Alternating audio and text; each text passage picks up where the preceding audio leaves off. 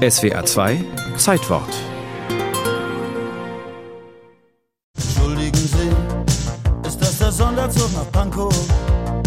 Ich muss mal eben dahin, mal eben nach Ostberlin. Udo Lindenberg kommt nicht mit einem Zug, sondern mit einem BMW nach Ostberlin. Ein historischer Tag. Viele Leute freuen sich. Ob männlich, ob weiblich. Sie freuen sich unbeschreiblich. Nämlich auf den Auftritt im Palast der Republik, der Vorzeigekulturstätte der DDR, an diesem 25. Oktober 1983. Acht Jahre lang hat Lindenberg um ein Konzert im Arbeiter- und Bauernstaat gekämpft, hatte schon 1975 in seinem Song Rock'n'Roll Arena in Jena davon geträumt.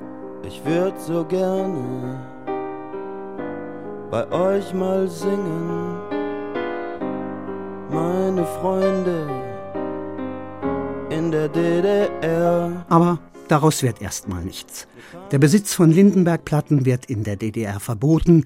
Die Stasi, die Staatssicherheit, legt eine Akte über ihn an. Wann eingereist, wann ausgereist, was hat er gesagt?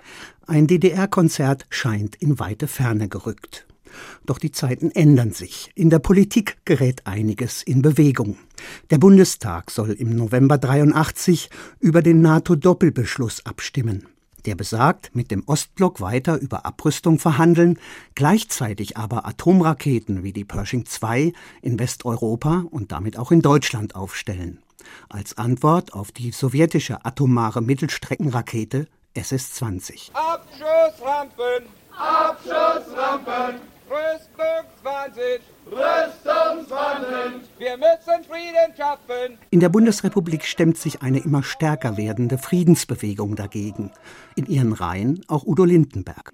Die Führung der DDR will in ihrem Land einen eigenen, einen antiamerikanischen Protest organisieren.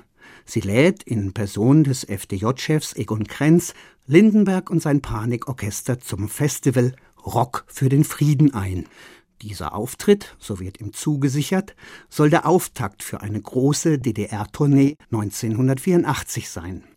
Nichts bei diesem Konzert überlassen die Politfunktionäre dem Zufall.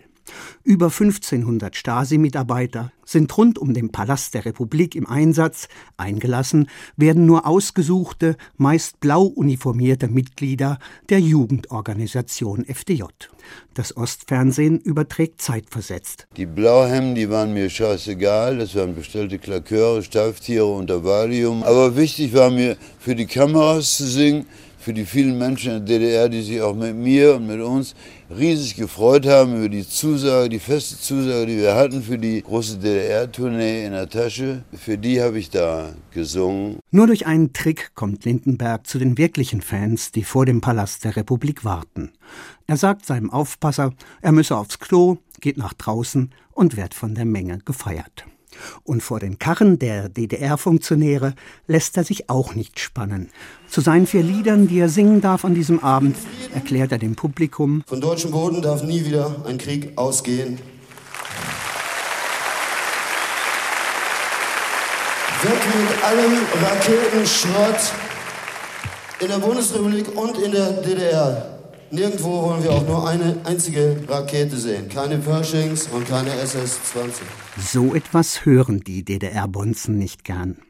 Und dann noch der nicht erlaubte Kontakt zu den jubelnden Menschen draußen.